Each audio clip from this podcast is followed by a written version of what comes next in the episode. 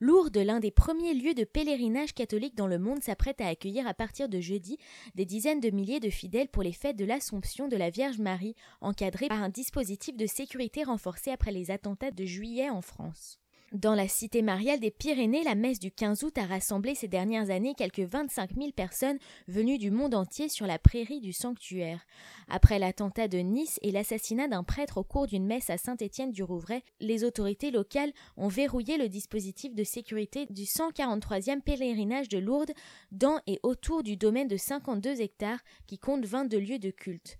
L'hypothèse d'interdire le pèlerinage à Lourdes n'a jamais été à l'ordre du jour, a souligné le préfet des Hautes-Pyrénées, Béatrice Lagarde, après l'annulation de plusieurs événements estivaux.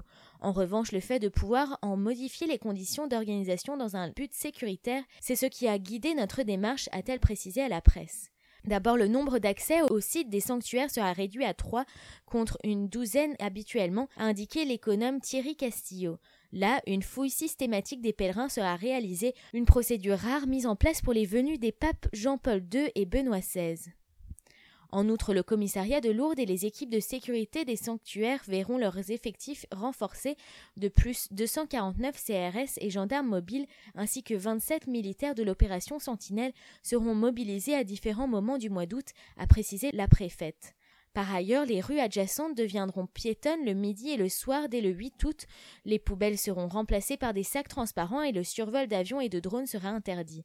Notre devoir d'élu est de mettre en place une série de mesures pour rassurer nos concitoyens et nos visiteurs, a déclaré la maire PRG de Lourdes, Josette Bourdeux, assurant que ces décisions n'étaient pas prises de gaieté de cœur. Près de la grotte Massabielle, où selon l'enseignement de l'Église, la Vierge Marie est apparue à Bernadette Soubirou en 1858, malades et soignants, religieux et diocésains de tout âge sont attendus pour célébrer la montée de la Vierge au ciel. Les pèlerins arriveront par train et car dès le 11 août et repartiront le 16 août, après quatre jours de célébration présidé cette année par le cardinal Philippe Barbarin.